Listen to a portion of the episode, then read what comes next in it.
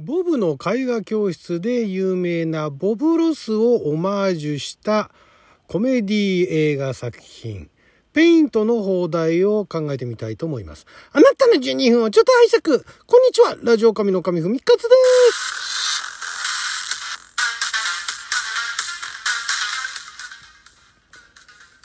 今日は2023年えー、2月の24日金曜日、六曜は釈迦関口でございます。毎週金曜日は日本公開前の日本で公開するかどうかもわからない洋画の放題を勝手に考える。洋画の放題考えますのコーナーをお届けしておりますが、今回ですね、もともとね、2023年の4月の、4月のですね、28日に公開する予定だったのが、前倒しになって4月の7日にアメリカで公開することになりました「ペイント」というね、えー、作品を放題考えていきたいと思いますがこちらがですね、えー、ボブの絵画教室っていうこれね日本でもね90年代に、えー、NHKBS ですね。で、え、放送されていた、え、人気番組ですね。これねえっと元のねボブの絵画教室って言っときながらあのーなんだっけ、あれに、なんだっけ、タイトルに出てくるのが、えー、なんだっけ、 Joy of Painting って出てくるんですけども、あの、なんかね、アフロで、アフロヘアで、ヒゲ面のおじさんが、すごいあの、穏やかなトーンで、絵を描いていくんですね。すごいでっかいあの、パレット持ちながら、えー、カメラの方をちょいちょい向きながら、こうやって描いていくんですよ、みたいなのをやってて、日本ではね、えー、あの方、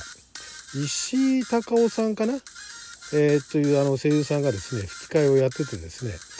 そこら辺で、えー、まあ、一部では有名になったと。あの本国の方ではすごいあの長寿番組で11年ぐらいかな。あそれぐらいあのやっていたようなんですけれどもそのボブの絵画教室っていうのはね。1983年から1994年ですね。でその後も DVD 化されたりですとか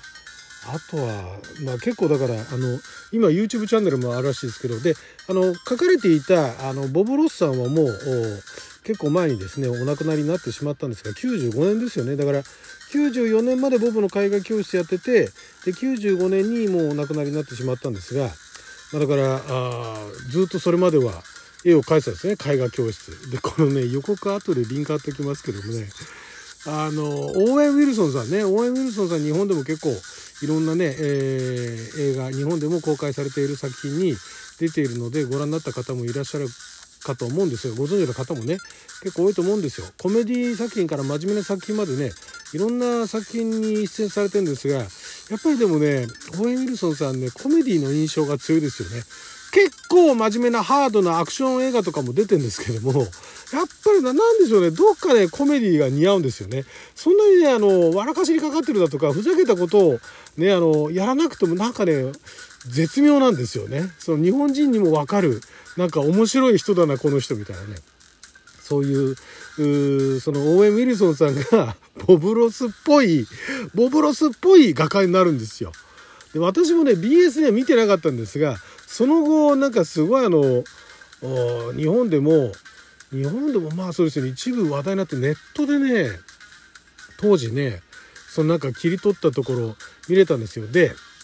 その見た目のインパクトもそうなんですけどもすごいなんかもうアフロでヒゲもじゃのおじさんがすごい穏やかな絵を描くっていうのも面白いんですけれどもでまたすごいあのなんかさささって書いててね簡単でしょって。簡単かなとか思うんだけどもすごいなんか簡単に書くんですね。でそのボブの絵画教室めちゃくちゃあの本国だとかで人気があってでその後もですねどれだけ人気があったかっていうと、えー、コロナで外出ができなくなった時に2020年かなんかで、えー、イギリスで最もあの見られた再放送がボブの絵画教室。イギリスですよ。もともとアメリカの番組なのに。っていうぐらい人気があったっていうね。なんか見てるとなんか癒されるんでしょうかね。そういうのがあってそれをそれにまあそれをオマージュしたあ画家だからボブ・ロスとは言わないですよボブ・ロスじゃなくて、えー、カールカール・マゴットだったかな？カールカールね、カール・ナギルだ。全然違った名前。カール・ナギルっていう、まあ、架空のね、画家で、えー、もともとのボブの絵画教室は10年、えー、続いたんですが、えー、このカール・ナギルの絵画教室は30年ぐらい続いたっていう設定なんですね。で、もうすごいあの全米で人気の番組なんだけれども、えー、その人気の画家というのが、これがですね、えー、その、まあ、絵画教室の番組ね、その番組のフォーマットを、まあまあ別のその若い、しかも女性かなのあの、画家に奪われて、で、一気にそっちの方に人気が移っちゃうらしいんですね。で、カールは、その自分の立場を失ってしまって、えー、まあその、何て言うんですかね、生活がどんどん破綻していくみたいな、そんな感じの予告では見られましたけれども、これね、アメリカでは少なくともヒットしそうな気がしますね。まあ、どんな展開になっていくのか、どんな結末になるのかは想像がつかないですけれども、でその流れで日本でもこれは公開されるんじゃないかな。まあ、劇場で、劇場で見たいですけどね。えー、まあでもあのビデオンデマンドレベルにはあ少なくとも多分日本では見られることになると思います。この これね、ほんとね、なんとも、なんとも言い言い難いというかね、えー、非常にあの、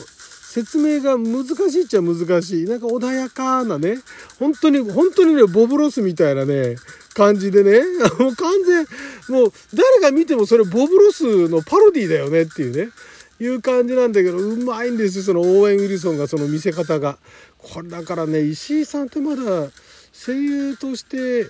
結構どうなんでしょう。ご活躍されてるのかまだ分かんないんですが吹き替え石井さんにやっていただきたいですけどね日本語版でね。そこまでやったらすごいですけどね。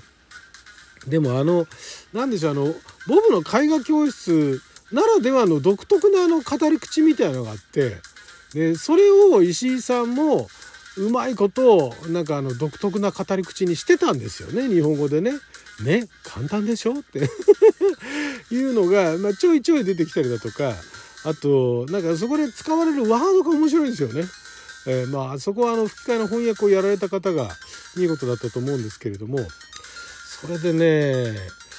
これねこれだからね日本でもねだからそのコメディっていうところでバカにしてるわけではないと思うんですがだからどこまで茶化してんのかなっていうね。そこがちょっと心配ですけどね。あのボブロス問題ってあの、えー、いろいろボブロス訴訟問題みたいなのがあってあのボブロスの絵画絵画含めてかなボブロスインクっていうあの会社ができたんですけどボブロスのねそのアートを管理するっていう、えー、没後できた会社なんですけどもそれをなんとですね家族とは全然関係ないビジネスパートナーがなんかそこを管理しててで息子も、えー、なんだっけな最初はロスっていう名前をなんか画家になろうとしたんだけどもロスっていう名前使っちゃいけないだと。なんかねすごいあの家族にとっては理不尽なあの形であの裁判沙汰までなって家族負けるっていうねいうところまで行っちゃった。非常にあのある意味なんでしょうね不幸というかね、えー、結構それはそれで話題になってなんかあのあれはドキュメンタリーだったかな？映画だったかな？なんかそのボブロス一家の、まあ、悲劇みたいなものを描いたのができるぐらい一方ではそういうあの光と影じゃないですけどね。そんなような状況もあったと。いうことなのでだからそこをねどこまでねコメディにするのか、まあ、ボブ・ロスとは歌ってないんですけどどう見たってボブ・ロスだろうみたいなね。いうところをどこまでやるのかな？カール・ナギルってまたあの名前もねなかなかあのちょっとね考えさせられるというかね。なんかなかなか絶妙なところをついてくるのでこの監督はねえー、この監督をされてるのがブリット、えー、マクアダムスさんという監督さんなんですが主にねテレビの番組だとかビデオ映画だとかっていうのの監督をやられた方で映画自体の監督っていうのはやったことはないわけじゃないんですがあんまり日本では知られてないですね。トリビアタウンだとかね。いうのがあるみたいなんですがでもねこの予告見た限りではねなんかこれはどうなるんだろうっていうすごい気になるすごい見たくなる。だからこのオーウェン・ウィルソンですよね。オーウェン・ウィルソンの魅力も詰まってるっていうか、オーウェン・ウィルソンならではの、ね、オーウェン・ウィルソンじゃなきゃできない、演技みたいなねっていうところもあって非常にあの予告を見てちょっと私笑っちゃったんですけどもこれは見たいじゃあこれね現代のペイントっていうのはまあ絵ですよ。あるいは絵画ですよ。非常にシンプルでだからまあ一番あの、えー、ありきたりというかまああまり何も考えないでね特にあの波紋を呼ばない形でいけば、まあ、ペイントってカタカナでねやっちゃうと思うんですが、まあ、ここはねここは思い切ってカールの絵画教室でいいんじゃないかと思うんですよ。カールの絵画教室。まあだからペイント。副題でカールの絵画教室とかね。うん。まあでもどっちかっていうともうカールの絵画教室でね押し切ってほしいんですけどね、えカールの絵画教室のその番組がね長続きしていたのにもかかわらずその若きねその新人、えアーティストにね奪われてしまうっていうね、えー、いうところで、まあ、カールの絵画教室っていうあたりが、まあ、一番分かりやすいんじゃないかなと。日本でどれだけボブの絵画教室好きな人がいるかどうかわからないですけれどもでもあのあんまりそこまであの思い入れあって見てなくても結構ねいろんなのコメディ番組とか日本のお笑い番組とかでパロディとかもやったりとかしてたんで、えー、あとデッドプールの予告編でパロディとかもやってたんで日本でもねそのボブの絵画教室がどれだけユニークなのかって知ってる人はそこそこいると思うんですよ。だからここはいっそのことカールの絵画教室でいいんじゃないかなと いいんじゃないかなって誰に向かって言ってるのかわかんないですけどもね。カールの絵画教室見たいです。はい、ということで12分間の貴重なお時間いただきありがとうございました。それじゃあまた。